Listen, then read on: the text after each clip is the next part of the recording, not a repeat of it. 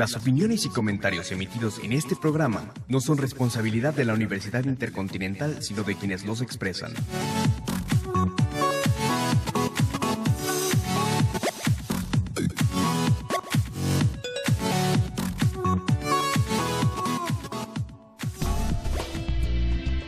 Bienvenidos a Educast, espacio radiofónico de reflexión de análisis sobre los diversos temas que tienen lugar en el ámbito de la educación y de la escuela en México. Este programa es producido por la Licenciatura en Pedagogía.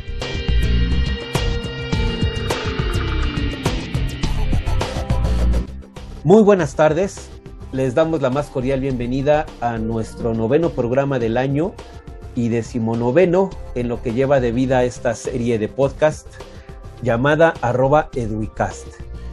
En la conducción del programa de hoy nos encontramos Valentina Jiménez de Anda y Omar de la Rosa López. En este momento son las 2 de la tarde del 24 de junio de 2021. Como en cada programa, eh, pues primero les agradecemos a las autoridades de la Universidad Intercontinental, sobre todo al maestro Carlos Hernández y a la maestra Milena Pavas, por las, eh, por las facilidades otorgadas para el desarrollo de esta iniciativa radiofónica en línea. Por favor, no olviden seguirnos en nuestras redes sociales, arroba eduicast para Twitter, arroba eduicast para Facebook. Y pues hoy platicaremos con la doctora Cristina Caramón sobre un tema bien interesante que desde el título ya suena muy sugerente, que es el modelo Nuevas Variables para el Aprendizaje, una propuesta metacognitiva. Doctora María Cristina Caramón, en verdad, muchas gracias por aceptar la invitación. Muy buenas tardes. Buenas tardes, gracias. Bueno, eh, les voy a platicar del objetivo del programa y es conocer cuáles son los fundamentos y características del modelo Nuevas Variables para el Aprendizaje e identificar las formas en que éste se puede desarrollar y fortalecer en los diversos ámbitos educativos. También, por otro lado, vamos a conocer un poco más sobre la trayectoria profesional de nuestra invitada. Cabe señalar que esta síntesis no recupera la vasta experiencia de la doctora Caramón, más si es un reflejo de la preparación que tiene en el tema que hoy nos convoca. Es licenciada en Periodismo y Comunicación Colectiva por la Facultad de Ciencias Políticas y Sociales de la UNAM. Tiene una maestría en Enseñanza Superior por la Universidad La Salle. Es certificada en Programación Neurolingüística por la University Incarnate World eh, tiene un doctorado en educación, Centro de Estudios Superiores en Educación eh, por la misma universidad. Y también tiene una medalla Sor Juana Inés de la Cruz, otorgada en la UNAM en el 2013. Y por otro lado, es conferencista en el primer Congreso Mundial de Transformación Educativa. Vamos a empezar con unas preguntitas, doctora, que, que preparamos. La primera es, ¿qué es el modelo Nuevas Variables para el Aprendizaje? ¿Una propuesta metacognitiva? Sí, muchísimas gracias. Bueno, primero quiero agradecerles haberme invitado a este su programa, eh, sumamente agradecida. Y por otro lado, quiero explicarles rápidamente qué es el modelo. El modelo es una propuesta que surge precisamente de una investigación que hago a nivel doctoral y está compuesto por, les digo, teorías madre. Eh, la idea del modelo es identificar cuáles son las características de aprendizaje del estudiante y cuáles son las características de enseñanza del profesor. Son dos eh, ejes importantes porque si no se identifican las características, seguramente se pierde eh, una gran parte de información para poder dar inicio a un ciclo escolar. Entonces empezamos por caracterizar formas de aprender y formas de enseñar. ¿Cómo se hace esto? A través de cuestionarios eh, que están elaborados, uno desde la programación neurolingüística, que eh, identifica canales de aprendizaje. Otro está sentado en la teoría de Ned Herman, la teoría del cerebro cuatriuno.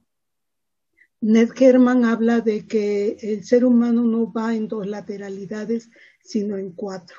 Y entonces, cuando él habla de cuatro lateralidades, habla de cuatro formas que tiene el ser humano para poder relacionarse, para poder desarrollarse, para poder comunicarse, compartir, etcétera.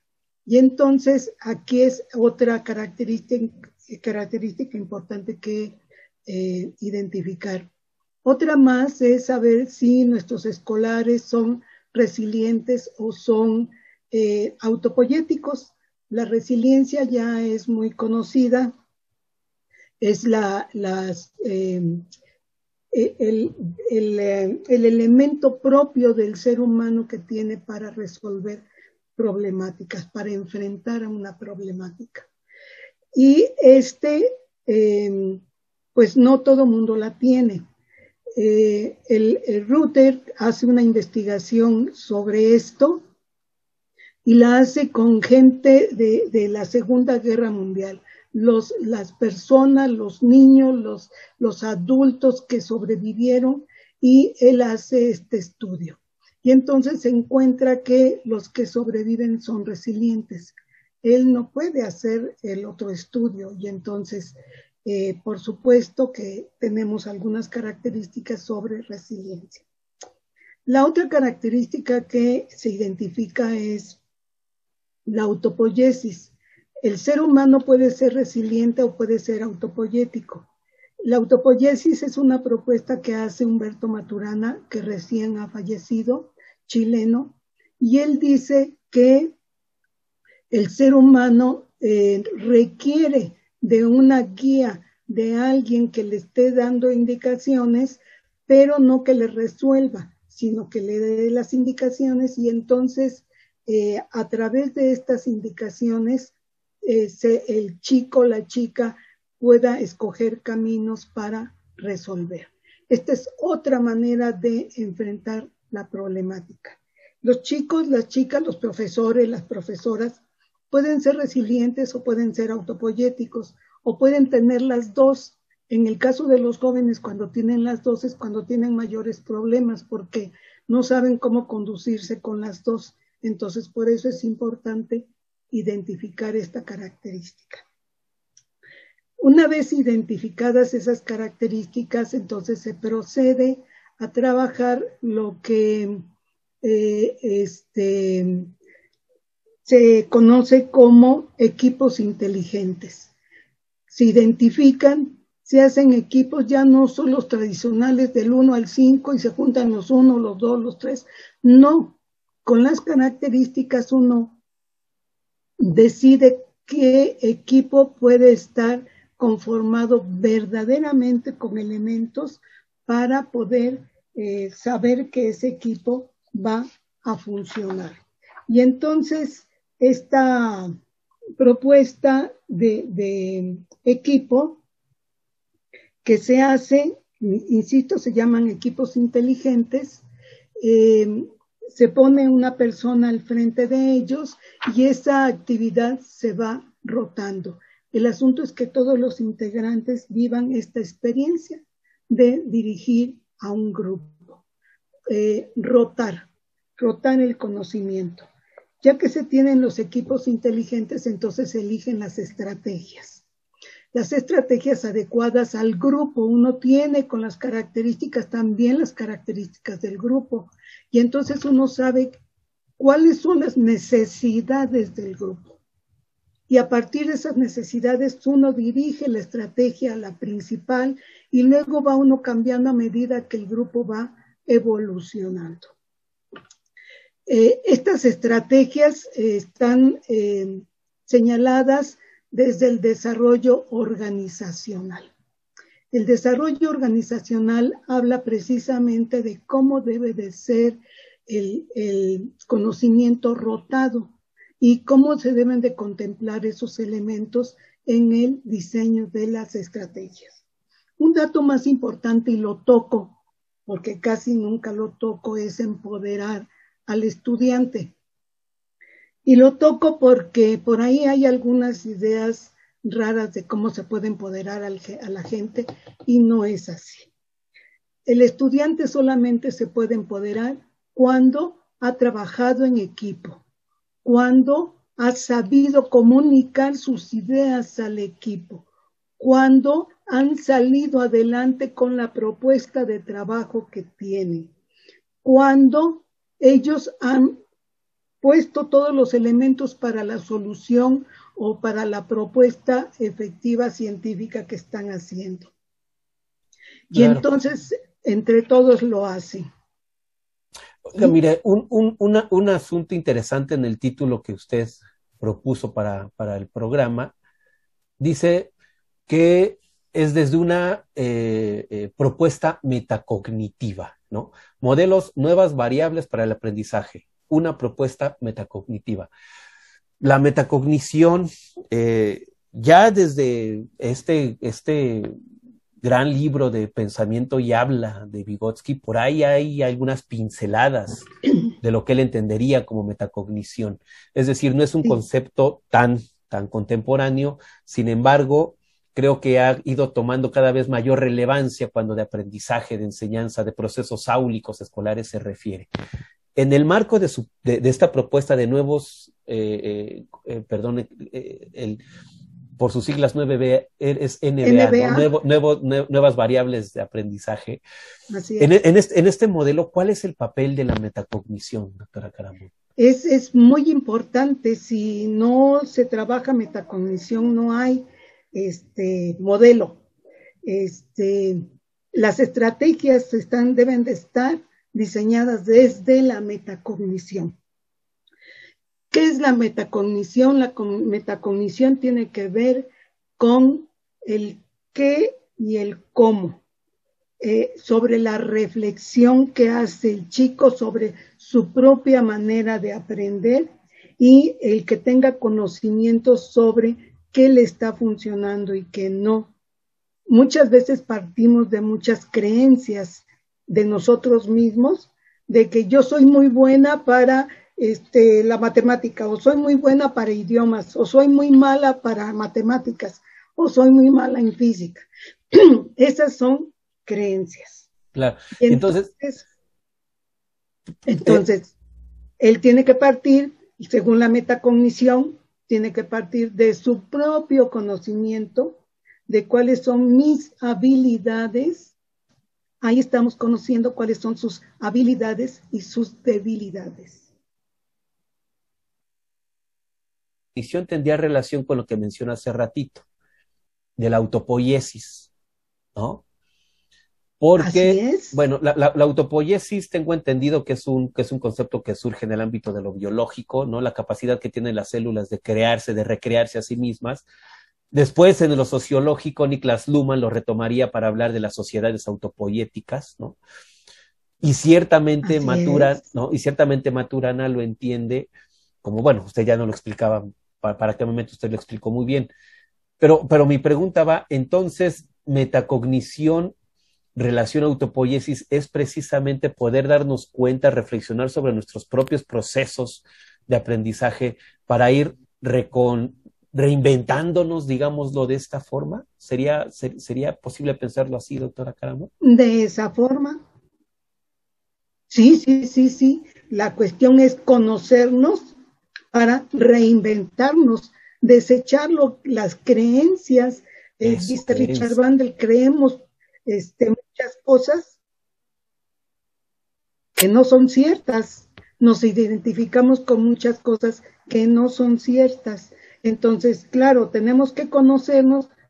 Yo les hago el, cuestionario a los chicos, les digo cómo están en sus potencialidades, en sus debilidades, y entonces, ah, sí, maestra, esto sí me funciona y esto no me funciona.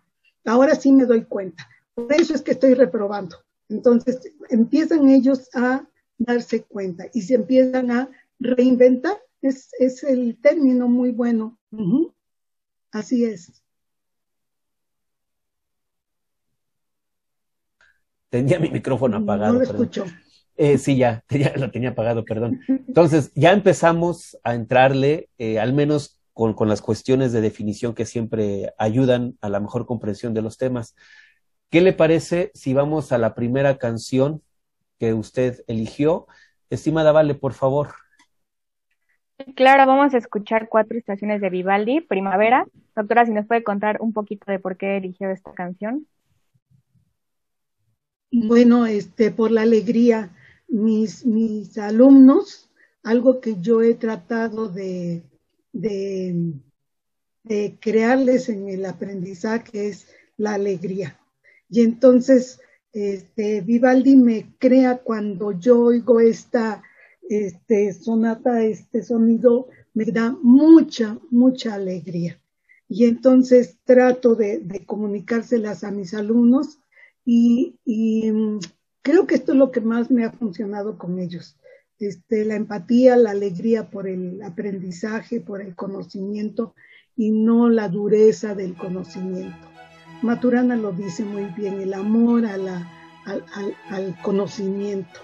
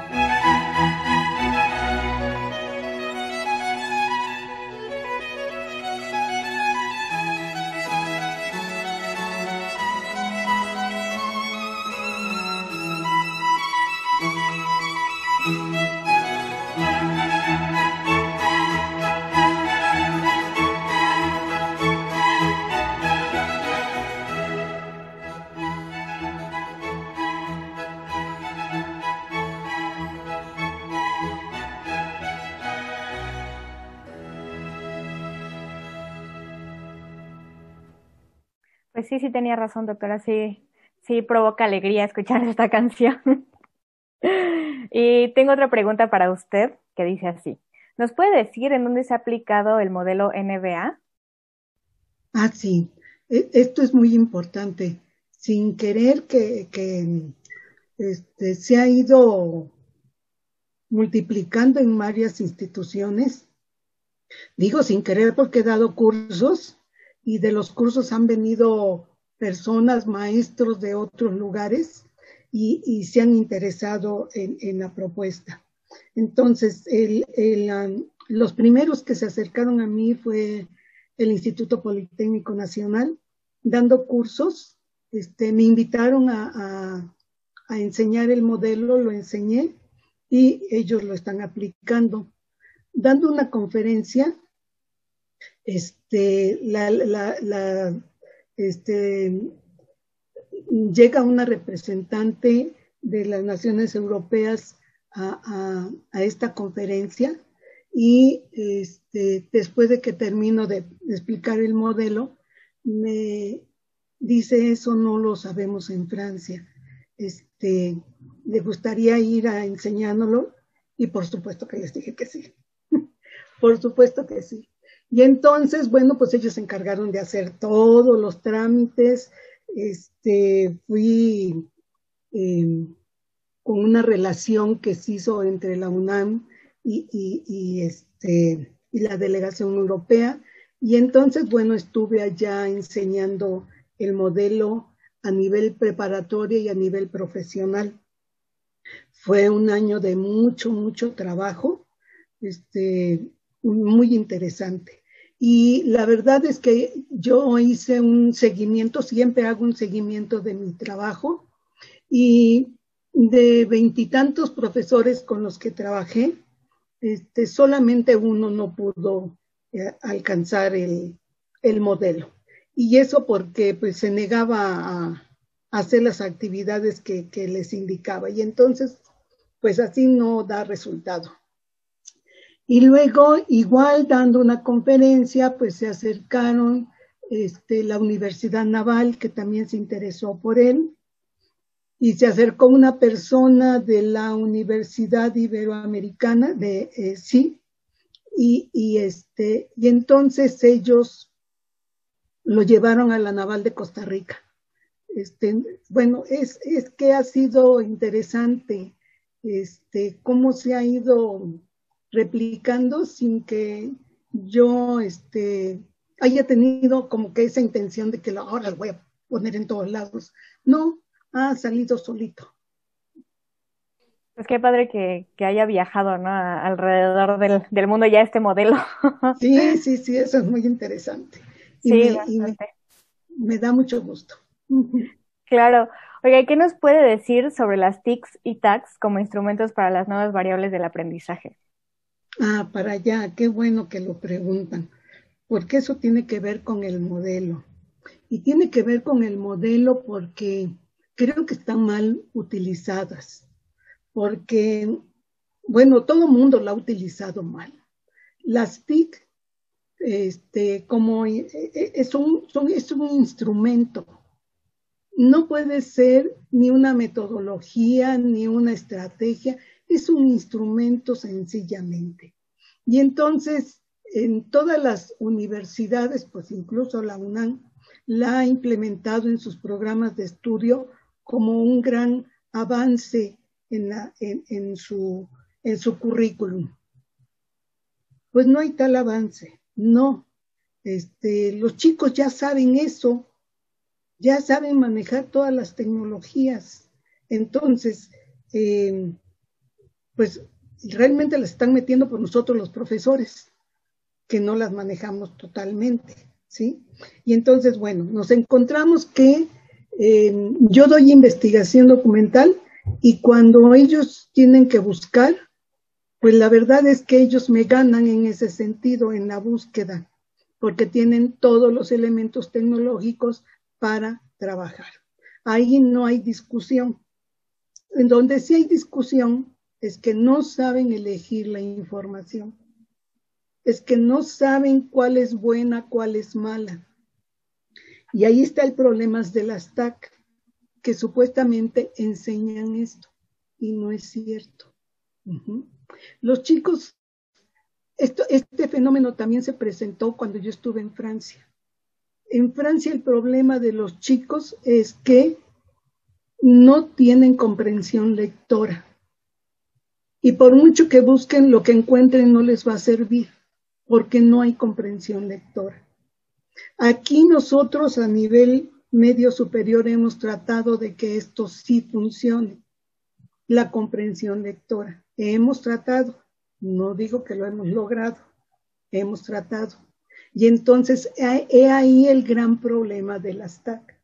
No hemos enseñado a los chicos a reflexionar sobre la información que van adquiriendo y la utilizan indiscriminadamente, la ponen donde se les pega la gana, sin darse cuenta siquiera que hay una lógica entre lo que están haciendo.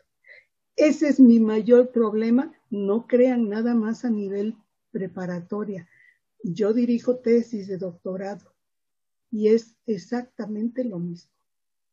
Mucha tecnología, pero poca reflexión, poco conocimiento sobre cómo elegir la información, cómo guardarla, cómo conservarla porque yo la voy a necesitar. No ellos pegan, quitan, ponen y luego, ¿y dónde está para poner un pie de página, para poner una nota?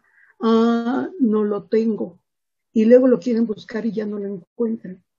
Entonces, ese es el problema principal que tienen las TAC. No hemos enseñado a los chicos en esta reflexión que tiene que ver con la metacognición. La metacognición enseña esto, a reflexionar. Si no trabajamos metacognición con los chicos, cognición, conocimiento de su cognición, no van a salir adelante.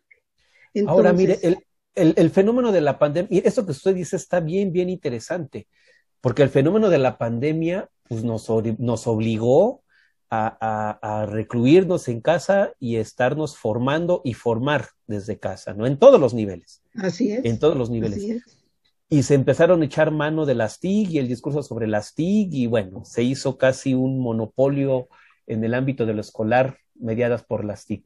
A lo que voy, doctor, es con esto. Si usted está encontrando, y creo, y, coincido con la idea, mire, la falta de comprensión, mi esposa trabaja para Prepa en línea CEP, y, y, esto que usted ahorita comentaba parece que estoy escuchando a mi, a mi esposa, ¿eh? porque es, es, una, es, es, una problemática transversal en diversos modelos y en diversas modalidades. A lo que voy es, es, es, esto. Si no se está logrando con las TIC superar la problemática de la comprensión lectora, ¿qué tan favorable es que continuemos con las TIC, ¿no? Eh, o, que se siga recurriendo a las TIC para la enseñanza escolar. No sé si me, si me explique. Y la otra, y la otra es si con la pandemia usted consideró que haya sido un contexto favorable para que se desarrollaran estos, estas nuevas variables del aprendizaje. No, no, no sé, ¿qué podría decir al respecto? Sí, bueno, yo sigo trabajando las nuevas variables este, en condiciones de pandemia. Y hay un dato interesantísimo, por eso este, la primavera de Vivaldi, lo que vamos a oír después, este, un dato interesantísimo es que eh, cuando se habla de cerebro cuatriuno, eh, cerebro cuatriuno, la, la, segunda parte del cerebro que, que habla eh, Ned Herman, está en el límbico. Límbico es el gusto por las cosas, la apreciación de las cosas, eh, el amor, la amistad, la relación con los otros. Esto, esto lo hemos olvidado con las TIC. No se puede, con las TIC no se puede, porque nos hemos puesto a trabajar a ellos y lo están haciendo solos. Y entonces no hay acompañamiento, no hay la visión del profesor, ellos no quieren mostrarse, está bien, yo los respeto en su no mostrarse, pero yo sí me muestro. Y entonces lo que hacemos es eh, lo que yo hago en estas TIC es, hago equipos de trabajo igual, equipos inteligentes. Y entonces hacemos grupos y los grupos se pueden comunicar entre ellos para avanzar en conjunto. Eh, y luego también buscando esta afectividad, pues a veces les doy tiempo a ellos para que tengan ese momento de afectividad. Por ejemplo, cerramos un ciclo el tercer semestre dedicado a ellos y entonces ellos eh, tienen esa, eso que no han podido hacer por la pandemia, estar con los pares, estar con los suyos, comunicarse. Y entonces eh, se cierra la posibilidad, en cambio aquí es un gran canal, eso es lo único bueno de las TIC, pero hay que saberlas utilizar. Un gran canal. Usted ahorita dice una palabrita, afectividad. Creo que en ocasiones tan agobiados por las exigencias del contexto, más que la afectividad se busca la efectividad. y el cambio, el cambio de la primera vocal A por E es eh, nos invita a, una, a, un, a, un, a, un, cambio cualitativo profundo. Conocemos ambos a Eduardo Muruete y lo que ha trabajado sobre la sociedad del afecto me hizo recordar Así eso, es. que él plantea sobre la sociedad sí. del afecto, ahorita que usted eh, eh, involucre este afect, claro, afectividad, ¿no? Afect, pero no creo que afectividad, y, y, bueno, y, y, esto yo ya lo pienso de manera muy personal, oiga, afectividad no solo como en ocasiones en ciertos discursos lo plantean, como habilidad socioemocional o, ah, como, no. o como hasta estrategia, ¿no? Afectividad como actitud frente al mundo, como una actitud frente al otro, como una actitud frente a la realidad que nos envuelve, como una camaradería, hermandad, es, es, esa posibilidad que nos permite la generación de vínculos y construir comunidad. Así es, ¿no? así es. Sí, eso es, eso es. Y nosotros no estamos haciendo comunidad. Y entonces perdemos por las TIC perdemos esa posibilidad. Como dice, como estamos más interesados en rendir cuentas, en alcanzar un programa, en que sí. según nosotros los chicos aprendan, nos hemos olvidado de esta otra parte. Y Maturana también bien lo decía, este debe de ir acompañado el conocimiento con el amor. Sí, y que este breve y que este breve programa le, le sirva como homenaje al doctor Maturana. Maturana, sí, yo lo amo porque leí todos sus libros. Este, nunca tuve oportunidad de comunicarme con él, pero amo su propuesta y entonces es de las que retomé de inmediato para el modelo. Dije, sí, esto es para el modelo. Y sí, él habla también, Maturana habla de esa afectividad que se pierde en el aprendizaje y entonces se pierde al chico se, prende, claro. se pierde al aprendiz. Y entonces, claro. bueno, si todo es látigo, pues no, no, y más por las generaciones que tenemos ahora, más por la pandemia, tienen más necesidad de afectividad. Y entonces, si no la llenamos, estamos perdiendo a los chicos. Y es que además con la pandemia se, se, se, y ya lo hemos dicho en otros programas y lo han dicho varios, varios personajes, con el cierre de las escuelas se perdieron precisamente, se les está negando el espacio a los jóvenes, a los niños, a los espacios donde generaban afectividad entre iguales. Entre así es. No los tienen. No los no tienen. los tienen. No, y por eso, por eso también aquí se les puede generar. Sí. Claro. Recuerdo que les hice, les hice el día de, de, del último día de, de, a terminar el tercer semestre, y entonces empezaron a contar chistes, y, y fue muy chistoso porque uno dijo, pero acuérdense que son chistes para menores de edad, porque estamos en aula virtual. y eso me dio mucha risa. ¿Sí? Pues sí, ellos mismos se, se, controlan en sus cosas, pero se pueden comunicar. Claro. Este, esto, esto a mí me, me enseñó muchísimo cuando los oí, quién componía y quién recitaba y cosas así. Eso fue muy interesante. Darles la oportunidad y luego me dio este, idea de que ya se empezaban a conocer porque ya sabían quién componía canciones, este, quién cantaba bien, quién lo intentaba pero lo hacía feo y entonces le hacían burla. Y bueno, eso, eso que sucede en la realidad, no se puede dar en un medio como este. Pero si uno lo motiva, se puede lograr. Claro. Nos olvidamos. Claro. Uh -huh. Pues mire, antes de pasar a una canción igual de emotiva con Vivaldi, miren, un saludo porque tengo el dato y ya nos han empezado a escuchar en diversas partes del planeta. Ya nos, ya nos escuchan, además de nuestro país, en Estados Unidos, Argentina, España, Costa Rica, Alemania, Rusia, Panamá, Colombia. ¿No? Ah, Así que ya estamos llegando a diversas regiones del planeta. Un saludo para quienes eh, en su momento vayan a escuchar este programa a través de nuestras varias plataformas.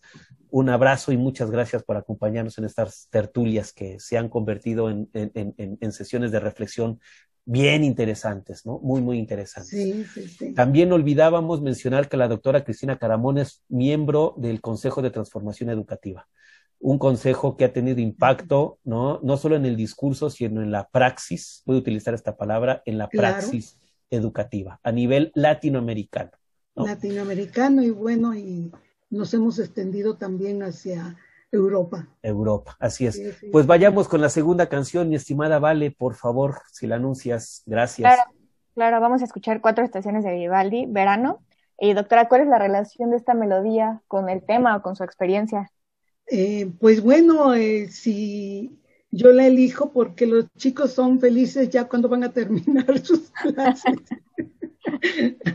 y entonces la libertad y la, autonomía, ahora hago lo que voy, yo quiero hacer. Y sí, así deben de terminar las clases, así, con ese gusto, con esa libertad, con esa autonomía, con ese logro de, metas. Sí lo logré, sí pude. Eso, eso es muy importante.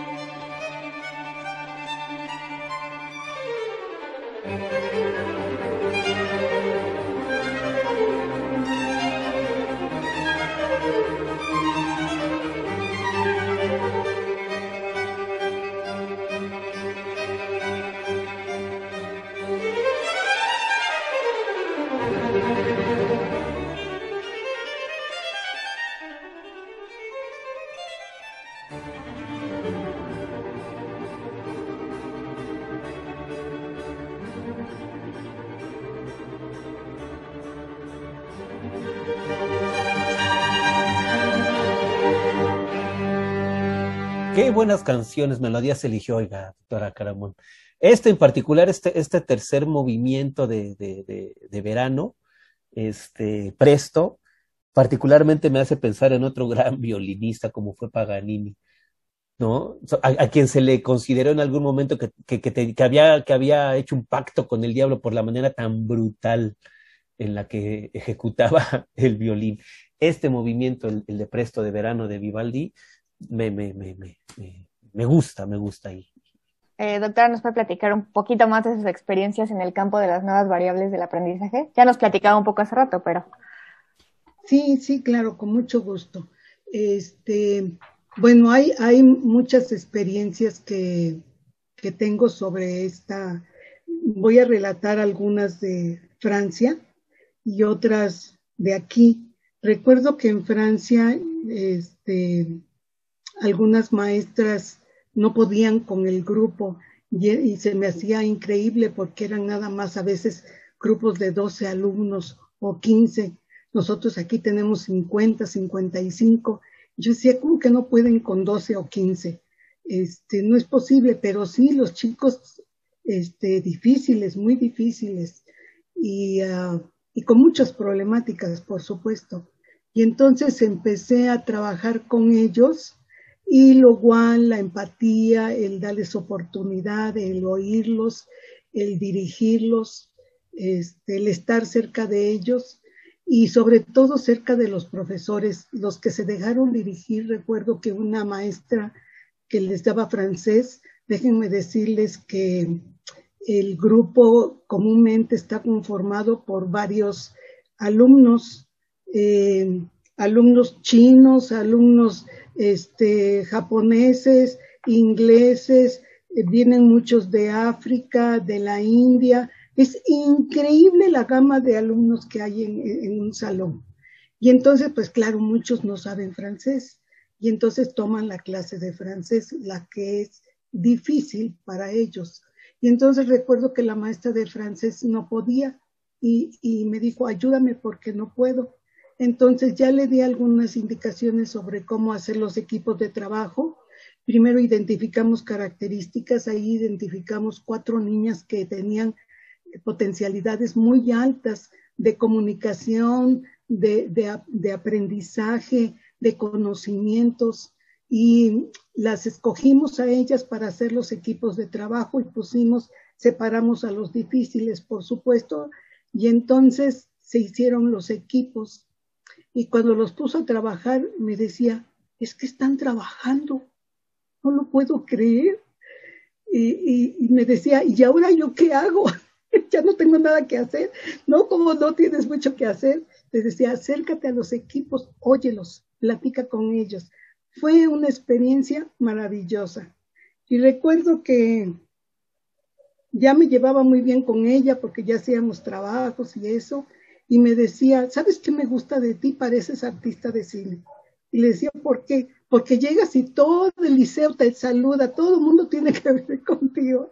Sí, le dije, son muy lindos los chicos y sabes trabajar con ellos, son muy lindos los chicos, responden muy bien. Y entonces, bueno, esa es una experiencia muy grata que tengo de, de Francia con los chicos. Otra experiencia grata que tengo, por ejemplo, del Politécnico, del Instituto Politécnico a nivel profesional, eh, la maestra que estaba aplicando el trabajo, este, Berta Aurora Cabañas, Villanueva, este, ella estaba aplicando el trabajo, también me pidió que estuviera cerca de ella, lo hicimos. Ella hizo equipos de trabajo y luego fue increíble porque los muchachos ya, ya casi para salir, este, se identificaron, hicieron equipo, trabajaron conjuntamente, ya no se veían como, como, como enemigos, sino como amigos. Y cuando ella les pidió que, este, cuál era, había sido su experiencia de todo el proceso cuando terminamos, pues las felicitaciones fueron muy amplias. Y luego todavía ya después de dos años, eh, como tres de los chicos nos volvieron a escribir diciéndonos, lo seguimos aplicando ahora en nuestro lugar de trabajo. Y nos ha funcionado maravillosamente. Entonces, cuando a mí me dicen eso, ya, eso ya es más que pagado, más que satisfecho, mi trabajo más que probado. Entonces, eh, estas son de las gratas experiencias. Y bueno, pues eh, a nivel preparatoria, pues los chicos son muy, muy lindos, la verdad.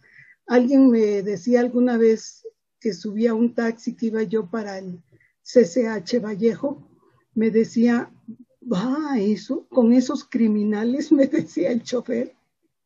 Y yo le decía, ay, no puede ser. ¿Cómo tiene ese pensamiento de ellos? Esos son maestra. ¿Cómo es posible que usted está, doctor, esté trabajando ahí. No, son muy lindos. No, usted los ve lindos, pero no son así, no, sí son así. Son muy lindos los chicos, responden muy bien, trabajan muy bien y déjenme decirles algo que yo eh, me llevé como conocimiento de estar en Francia y aquí. Nuestros chicos son excelentes. Nos ha faltado dirigirlos, nos ha faltado entusiasmo para llevarlos, pero tenemos excelentes muchachos, excelentes. Nada que ver con lo que yo vi en Francia, nada que ver. Entonces, claro que nos falta trabajo, por supuesto, pero que tenemos potencial, tenemos potencial. Hay que saberlo desarrollar. Pues, pues mire, esto que usted plantea, dice, falta dirigirlos, falta trabajar con ellos, volvemos a la palabra de hace rato, ¿no? La afectividad. Bueno, y creo que esto, que estas palabras con las que usted cerraba este, este, fragmento, oiga, se vinculan muy bien con la, con la siguiente pregunta. Ya varios estudios han manifestado y se habló en algún momento sobre los diversos tipos de aprendizaje, ¿no? Que si el kinestésico, el auditivo, el visual, etcétera. Bueno, sin embargo, y, esta, y esta observación la hacía Vale cuando me platicaba sobre sus preguntas, esta observación la hacía Vale y me decía, pero entonces, ¿por qué en las escuelas sigue enseñándose de manera igual a pesar de que se tiene conocimiento que no todos aprendemos de la misma forma? Y creo que esto que, bueno, esta pregunta vuelvo a la relación con lo que usted comentaba, porque hace falta dirigirlos, pero ¿cómo dirigirlos cuando los modelos escolares pues no atienden a la, diversidad con la que los estudiantes, pues, y no solo aprenden, o sea, y no es que solo aprendan, sino que también la diversidad con la que ellos se enfrentan al estudio, se enfrentan al colegio, viven el colegio, viven los contextos áulicos. No todos viven de la misma manera su experiencia estudiantil, pero en ocasiones se homologan formas de enseñanza esperando homologación en los aprendizajes. No sé si esto me, que planteo le, sea claro. ¿Qué, ¿Qué opina al respecto, doctora Caramón? Sí, yo, yo soy una de las que digo, por ejemplo, que pues que me perdone, yo adoro la UNAM, le debo mucho a la UNAM, este, pero también la critico mucho. Eh, muy cerrados, muy cerrados para los cambios.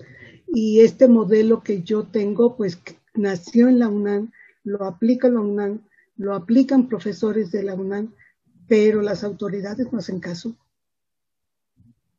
Es increíble que fuera de la UNAM las autoridades hagan caso de otros planteles, de otras instituciones, hagan caso. Entonces, eh, todo depende de, la apertura con que eh, esté trabajando la institución. Eh, tengo tengo algunos estudios y voy a dar recientemente un curso sobre neurociencia y, déjenme decirles que también esto está como que, uy, no lo toques, ay, no lo digas, este, parece como cosa del otro mundo, este, cosa del diablo, eso no se puede tocar. Lo mismo pasa con los, con los tipos de aprendizaje, lo mismo. Entonces, aunque yo les insisto esto exactamente, desde la programación se habla de, visual, auditivo, kinestésico, este, olfativo, gustativo, que son los elementos que entran con los que el cerebro se apropia la información, porque solamente así le llega la información al cerebro, no le llega de otra manera, nada más que así. Y nosotros estamos incidiendo en el desarrollo de nuestro cerebro si no lo hacemos así, lo único que estamos haciendo es eso, potenciando una lateralidad nada más de nuestro cerebro, pero la otra no está trabajando. Y entonces queremos chicos, queremos eh, chicos propositivos, chicos creativos, pero no les estamos dando con qué. ¿Cómo? ¿Cómo los vamos a hacer creativos? ¿Cómo los hacemos propositivos? Si no les estamos dando las herramientas. Sobre todo partiendo de lo que ya dice este doctor Omar, de que la, la, eh, la necesidad del chico. Ya sé que tengo esta potencialidad, pero tengo esta debilidad. ¿Cómo? la desarrollo. ¿Cómo lo hago? Habilidad. Pues lo que, lo que le decía hace rato sobre eh, el, el, el que el conocimiento sea rotado. ¿Y cómo se rota? A través de los equipos inteligentes. En el equipo pongo un visual, un auditivo, un kinestésico. Veo que ahí haya una persona con lateralidad A alta, B alta. Que haya un C que es el afectivo, es el que le gusta los amiguitos y los abraza y los quiere, los apapacha. Necesitan eso. Y necesito al intrépido, al que dice, sí, se puede, sí, sí, lo vamos a hacer, sí, lo vamos a terminar, etc. ¿no? Entonces, ahí pongo todos en ese equipo. Y es increíble cómo comienzan a trabajar entre ellos. Increíble cuando eso sucede. Y por supuesto, bueno, yo doy investigación, insisto, sus trabajos de investigación, que primero les cuesta mucho empezar y luego, ya cuando van terminando, no, no, pues ya yo casi lo suelto porque ya están solos haciendo todo el trabajo. Esto es lo que, lo que, lo que estoy trabajando con metacognición. Metacognición ya es cómo lo hago yo solo. Cuando yo lo suelto y ya lo están haciendo solos, ya lo estoy logrando. ¿Sí? Y cuando ellos se van verano, ellos ya exactamente van potenciados en este, en este sentido yo ya puedo trabajar de manera autónoma, metacognición. Entonces, bueno, esto es lo que, lo que se debe de hacer y sí eh, hay mucha, hay mucha, mm, mucha resistencia para hacer los cambios, mucha. Pero bueno, gran, el, gran, el gran em, elemento que nos brinda la UNAM es la libertad de cátedra. Y entonces en esa libertad de cátedra entra mi modelo. Y de esa manera he logrado que muchos profesores de la UNAM lo utilicen, con esa libertad de cátedra. Entonces es el gran regalo que tenemos ahí, aunque todo lo demás esté cerrado. Doctora, hay un, par de preguntitas en el chat, las voy a leer. Eh, la primera dice, ¿cómo intervenir de manera más efectiva como docentes al desarrollo de la lectura crítica a través del modelo NBA? Y la otra es, ¿ha tenido alguna experiencia con estudiantes con trastornos del espectro autista? Ah, eso es muy interesante. Las dos preguntas son muy interesantes. Este, yo les trabajo la lectura metacognitiva. Entonces, la lectura metacognitiva, ¿qué, ¿cuál es? Es lo que hemos dejado de hacer. Que los chicos lean, que los chicos subrayen, que los chicos hagan anotaciones al margen del libro. Es que los libros no se rayan.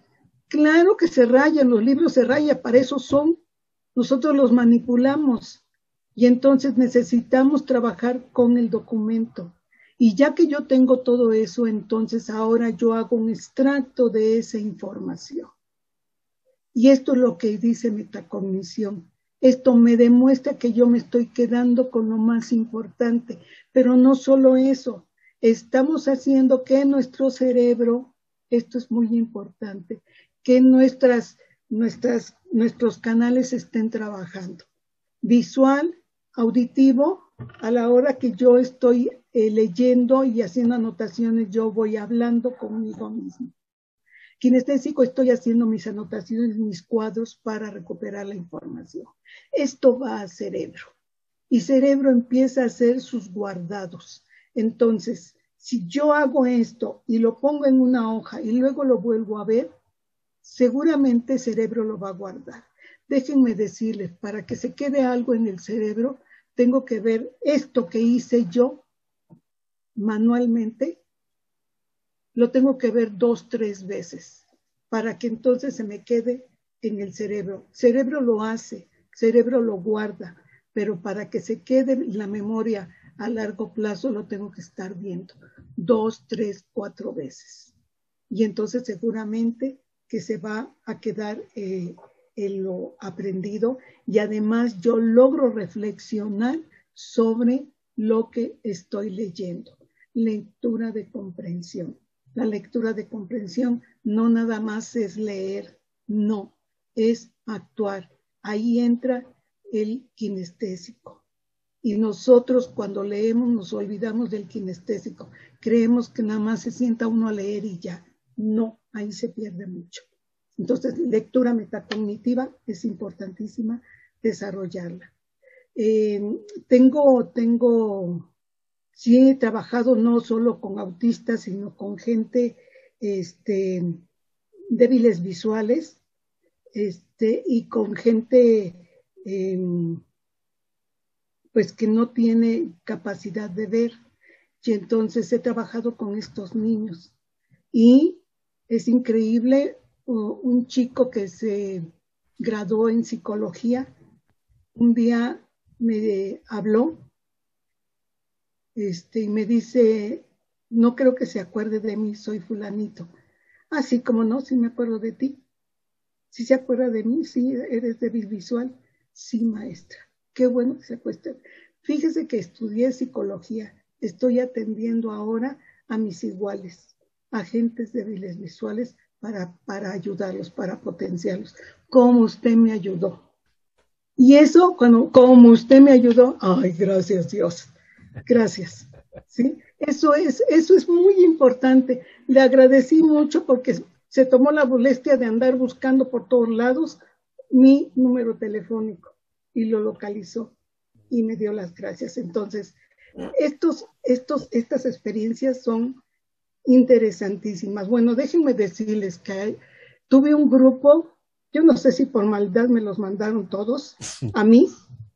Este, tuve seis invidentes en un grupo, seis. Y entonces yo decía, madre mía, ¿cómo le hago con seis invidentes y los demás? Y entonces, chicos, me tienen que seguir. Y entonces yo les decía, ¿me van comprendiendo? Jesús me comprende, sí.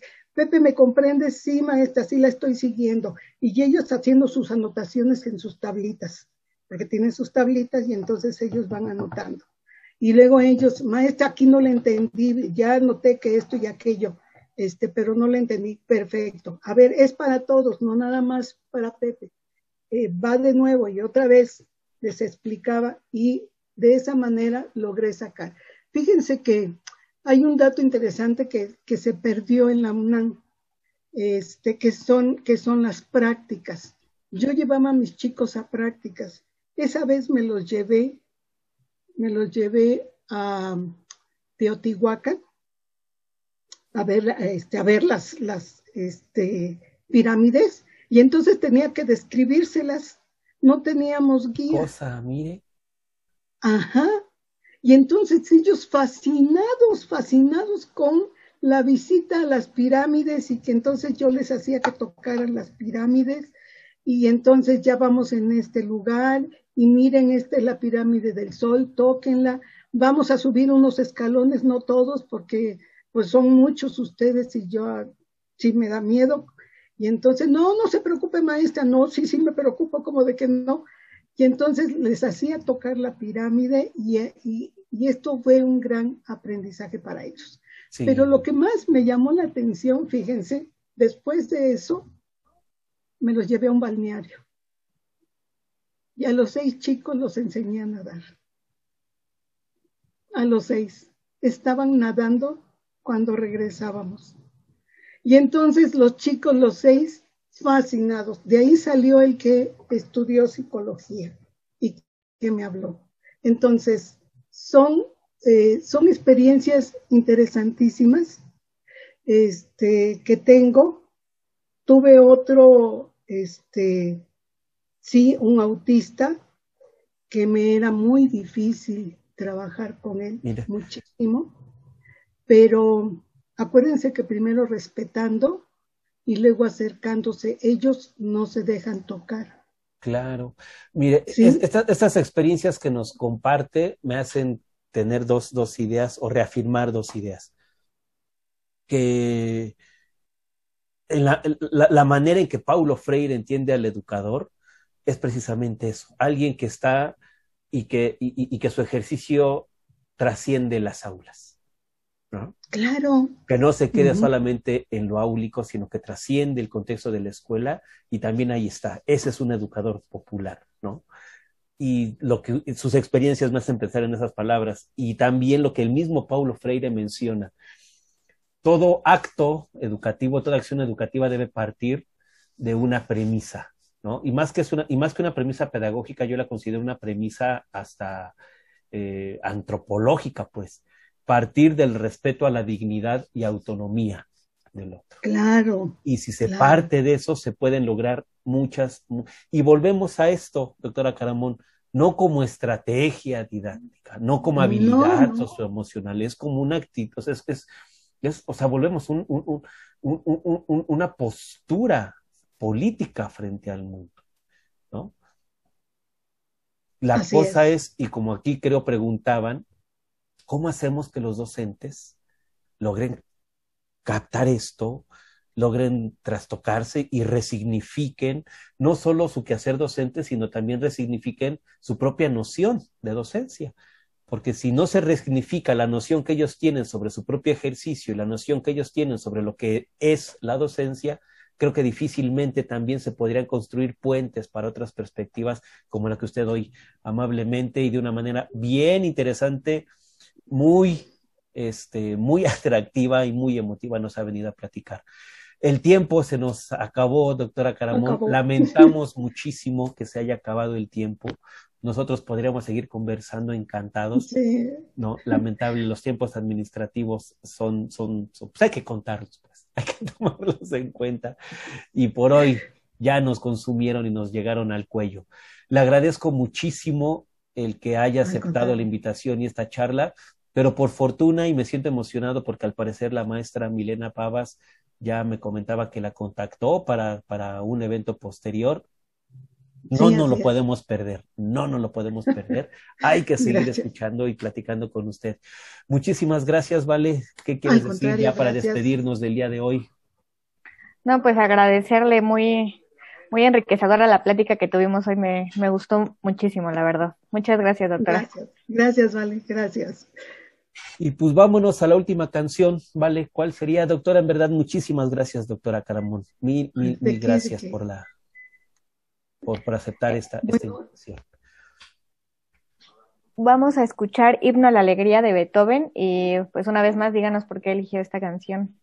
Bueno, déjenme decirles, cuando yo doy mis cursos, este, cierro con eso, con, con que los maestros, porque he trabajado con muchos maestros, este, terminen el curso afectivamente, emocionalmente impactados y eh, con toda la alegría de estar juntos, de, continuar juntos, de apoyarse.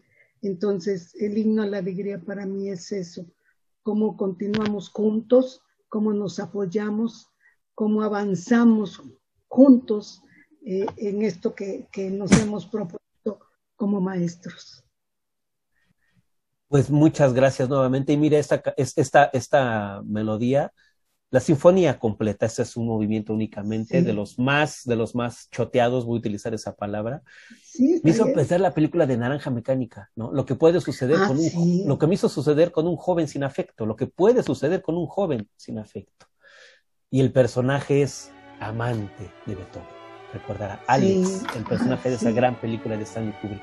Bueno, muchas gracias. Gracias a la doctora eh, Caramón una vez más, Cristina Alejandri que estuvo por aquí acompañándonos, muchísimas gracias.